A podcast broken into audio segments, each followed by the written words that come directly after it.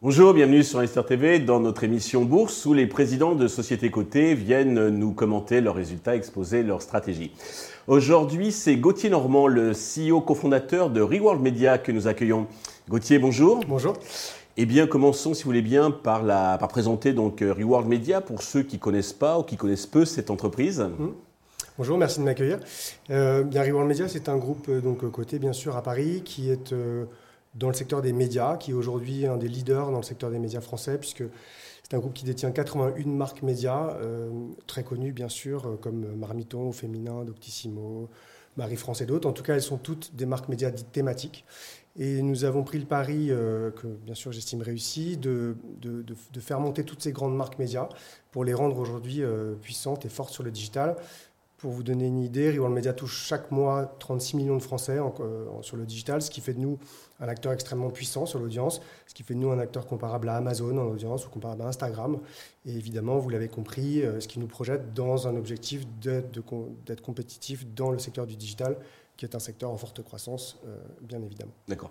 Donc, hormis l'audience et, les marques, euh, quelles sont vos spécificités, vos atouts qui vous distinguent des autres groupes médias français? Alors, alors Dissin, c'est un groupe qu'on a créé de zéro hein, il y a 10 ans et, dès le, et, dès le, démarrage, notre objectif était dans un sens d'être propriétaire de grandes marques médias, je l'évoquais 81 aujourd'hui, et d'assurer un multiple canal de diffusion de ces marques. Donc d'une part bien évidemment le magazine auquel nous croyons beaucoup. On pense que lorsque la, marque est thématique, la lecture du magazine reste un business euh, intéressant et en tout cas pour lequel le lecteur est intéressé. Mais évidemment de l'autre, un fort investissement dans la technologie J'évoquais notre puissance sur le digital et il nous a paru extrêmement important d'être propriétaire de notre technologie pour maîtriser à la fois la qualité et la puissance de nos audiences et également la qualité de la monétisation de nos, de nos audiences. Donc évidemment, ce qui nous distingue très clairement de, des groupes et ce qui est la stratégie même par rapport aux groupes européens, c'est d'être propriétaire de grandes marques, je l'évoquais, et donc avec de, qualité de, de contenu de haute qualité, mais également de la, de la, technologie, ce qui fait de nous un des rares acteurs européens. D'accord, c'est important de le dire, c'est un groupe à la fois média et technologique. Hein. Absolument, c'est bien, bien ça la stratégie, euh, c'est ce qui nous démarque. Alors, vous venez de, de, publier vos résultats annuels 2022. Euh, dans les grandes lignes, qu'est-ce qu'il faut en retenir?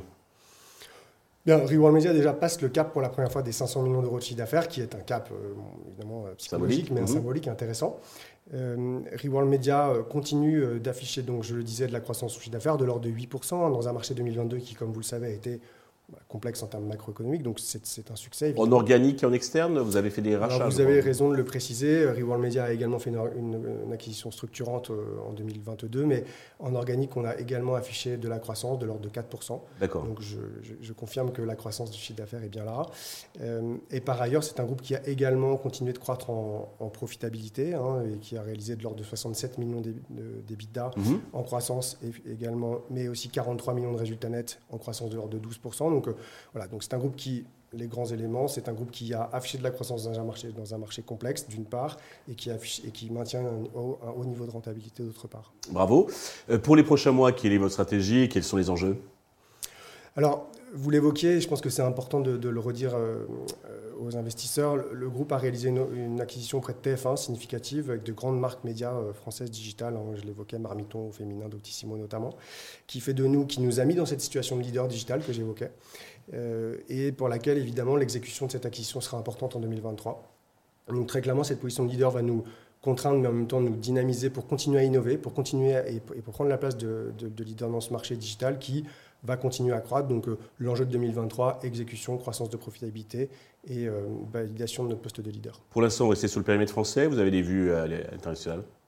Absolument. Donc, dans son métier de propriétaire technologique, Reworld Media a déjà effectué une croissance à l'international, puisque 25% de notre revenu euh, est hors de France. Très doubleur, c'est ça? Absolument, mhm. notre, notre plateforme technologique propriétaire qu'on a, qui est développé déjà euh, en Europe, comme je l'indiquais, pour 25% de notre revenu. Donc en 2023 et, les années suivantes, l'enjeu et l'enjeu pour nous de la stratégie, c'est d'aller recréer ce qu'on a su créer en France, c'est-à-dire un, groupe média référent dans chacun des pays européens.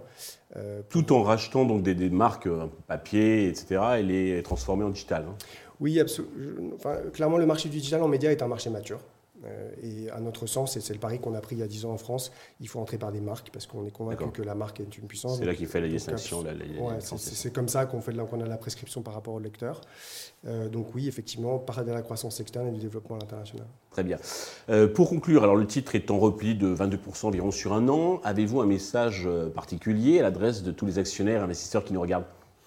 Bah, Un message particulier, évidemment, nous pensons que le potentiel du groupe est, très fort. Hein. On l'indiquait, on est dans un secteur digital qui est en croissance à deux chiffres depuis 20 ans et qui va continuer à l'être pour les 20 prochaines années. Donc c'est bien évidemment là qu'on se place. Donc c'est une société dans un secteur en croissance, donc une société en croissance qui maintient des niveaux de rentabilité élevés maintenant depuis plusieurs exercices, qui a prouvé son modèle et le meilleur est à venir.